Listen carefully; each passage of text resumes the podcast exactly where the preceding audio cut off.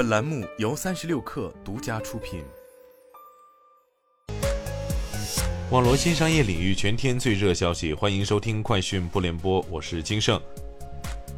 淘宝数据显示，大模型原生 AI 应用淘宝问问自九月启动内测以来，已有超过五百万人次体验，其中高活跃人群日均提问数超八次，单一用户最多提问数超四千次。曾经在融资和销量上领先蔚来、小鹏、理想的威马汽车，其董事长沈辉近期行踪成谜。十月十六号，有消息称，威马汽车创始人、董事长沈辉借口参加德国慕尼黑车展，随后转机直飞美国纽约，远走海外，留下高达近四百亿元的投资和债务，以及被欠薪的威马员工。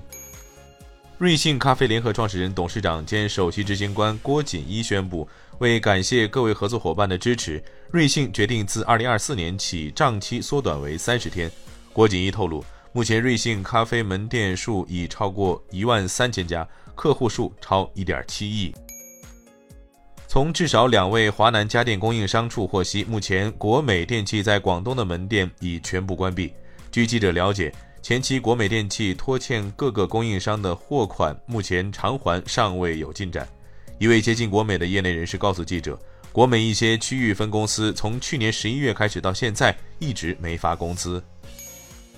瑞典电动汽车初创公司最大股东之一 Bymaster Anderson J. Elstorm AB 在官网宣布，Volta Trucks AB 公司董事会已决定申请破产。根据声明，这一决定是在 Volta 电池供应商 Proterra 公司自愿申请破产保护重组之后做出的。该重组导致利益相关者之间的不确定性增加，并使该公司无法获得资金。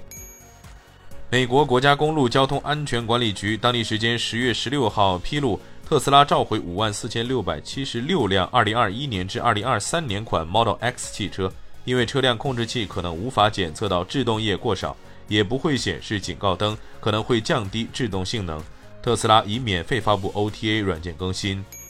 丰田公司发言人今天表示，由于一家零部件供应商发生爆炸后，供应继续受到影响，丰田将于十八号明天暂停日本七家工厂的十一条生产线，并扩大停产范围。以上就是今天的全部内容，咱们明天见。